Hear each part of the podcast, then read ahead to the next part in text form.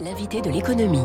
Bon début de journée, il est 7h14. Bonjour Christian de Boissieu. Bonjour. Bienvenue sur Radio Classique, vice-président du Cercle des économistes. La croissance mondiale euh, revue à la baisse, 5,6% au niveau mondial selon euh, l'OCDE. Les dernières prévisions dataient de septembre. On est tout juste trois mois après. Est-ce que ça veut dire qu'il faut commencer à s'inquiéter? S'inquiéter, euh, pas nécessairement, je veux dire, ces prévisions que vous venez de rappeler, 5,6 pour cette année 2021. Et puis ensuite, on va perdre un point chaque année quasiment, puisque, Oui. puisque l'année, pour l'année prochaine, l'OCDE prévoit pour le monde 4,5 et en 2023 3,2. Donc vous voyez, descente en escalier. Euh, et ces chiffres euh, ont été fabriqués, si je puis dire, par l'OCDE avant les dernières nouvelles, forcément, et, et Vous avant parlez du euh, variant Omicron. Avant la- l'arrivée d'Omicron, dont personne ne comprend exactement aujourd'hui la portée, euh, ni la portée sanitaire, ni la portée économique. Mais il est clair que j'imagine que si l'OCDE tenait compte des, des événements des, des derniers jours, euh, ça serait encore plus bas, si vous voulez, au niveau des prévisions économiques. Oui, euh, l'OCDE qui, qui appuie beaucoup sur la nécessité de la vaccination. Oui. Et hier, je, je lisais ce chiffre. On est aujourd'hui dans les pays euh, riches, on va dire, Mm. à à peu près 143 doses Mm. administrées pour 100 habitants, 7 doses pour 100 habitants dans les pays pauvres.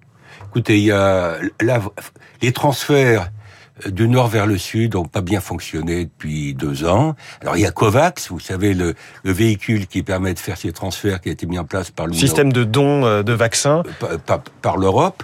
Mais ouais, il y a un autre chiffre qui m'a frappé dans le- le- l'étude de l'OCDE. Euh, les pays du G20. Alors là-dedans, il y a des pays émergents. Il y a la Chine, il y a l'Inde, etc.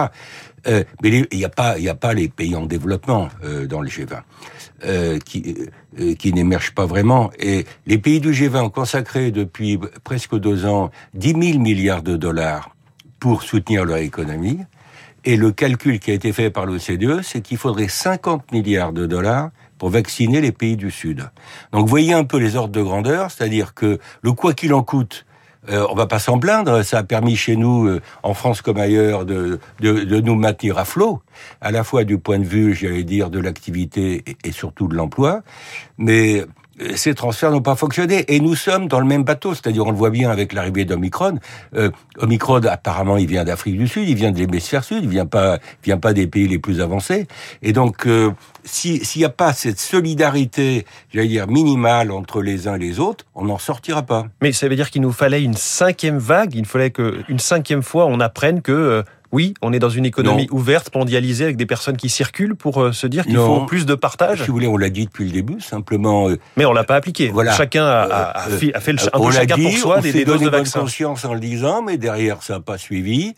Et puis euh, voilà, donc euh, euh, Certains disent que ça relance le débat sur la levée des licences, euh, des brevets sur les vaccins. ah bah, et le débat, il avait été ouvert quasiment depuis le début. Il a été ouvert en 2020, en, en particulier au moment du deuxième confinement, euh, celui Je, de je le dis d'autant plus que le variant Delta, le précédent, qui est encore en très, très forte circulation, venait d'Inde. Le variant, euh, le variant Omicron vient d'Afrique du Sud, de pays en développement, effectivement, avec une forte population. L'Inde, qui par ailleurs, disons-le, a des capacités de production de vaccins. Oui, et même quand vous regardez les prévisions de croissance pour l'Inde, euh, d'après l'OCDE, ça, ça, je veux dire, c'est un des rares pays qui va, qui va plutôt accélérer.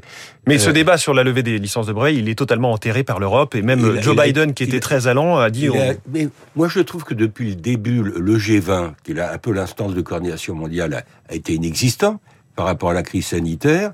Et, euh, euh, dire, on a, on a complètement sous-estimé euh, l'interdépendance et les conséquences de la mondialisation en matière sanitaire, complètement, euh, parce qu'on a cru que la crise sanitaire euh, allait, allait provoquer une certaine fragmentation, allait nous, nous désindexer les uns par rapport aux autres, ce qui est complètement faux, c'est l'inverse. C'est l'inverse. On a du mal aussi à lire ce qui se passe, notamment sur les marchés financiers. Alors, ils sont pas euh, un exemple de, j'allais dire, de rationalité habituellement, mais le, le, le- les cours du pétrole qui font le yo-yo, euh, j'en parlais à l'instant, le Dow Jones qui finit en forte baisse hier, alors que le CAC 40 signe sa meilleure euh, séance Oui. sur l'année. Personne n'arrive à comprendre ce qui se passe, y compris euh, les investisseurs. Oui, écoutez, ils surréagissent. Et le, le- y, y compris du côté du- des prix du pétrole, le baril vaut à peu près 70 dollars. Oui. Il y a quelques jours, on était à 83, 85. Donc, vous voyez, et, et ça, euh, euh, ça a des conséquences sur les perspectives d'inflation, puisque, euh, je veux dire, les, les nouvelles de la semaine ont été marquées par les derniers chiffres d'inflation qui vont dans le mauvais sens. Accélération des de monter, les banquiers centraux nous disent on s'est trompé sur la durée de l'inflation, ce sera plus long. Là aussi, on voit que personne, finalement, même les, éminents banquiers centraux, ben, bah, on manque de repères. on, fait du pilotage à vue. Euh, y compris les, les, y compris les experts et les décideurs publics. Euh, ce, que, ce, que, ça veut quand même dire, c'est qu'on est dans un contexte compliqué euh, du côté des politiques publiques, parce que l'accélération de l'inflation signifie qu'il faut euh, peut-être commencer à, à, resserrer les boulons, et en même temps, on annonce un ralentissement de la croissance qui risque d'être accéléré par l'arrivée d'Omicron. Donc, donc, ça rend la vie impossible justement bah, pour ces banquiers centraux bah, qui veulent soutenir l'activité, on va, éviter l'inflation. Voilà, on va le voir en rendre les dettes euh, soutenables aussi. Bah oui, mais l'inflation. Sur l'inflation, juste un mot parce que je pense qu'il y a quand même une différence de diagnostic entre des deux côtés de l'Atlantique, entre les, les États-Unis et l'Europe. Aux États-Unis, il y a vraiment un processus inflationniste. Nous, je parlerais plutôt de tension inflationniste qui risque de de retomber au cours de l'année 2022. Christian de Boissieu, vice-président du Cercle des économistes. On finit quand même sur une petite note positive. Merci. Invité de l'économie de Radio Classique, merci et bonne journée. Il est 7h21. Est-ce que Éric Zemmour est en train déjà de perdre ses nerfs C'est l'info politique dans un instant avant les unes de la presse de David.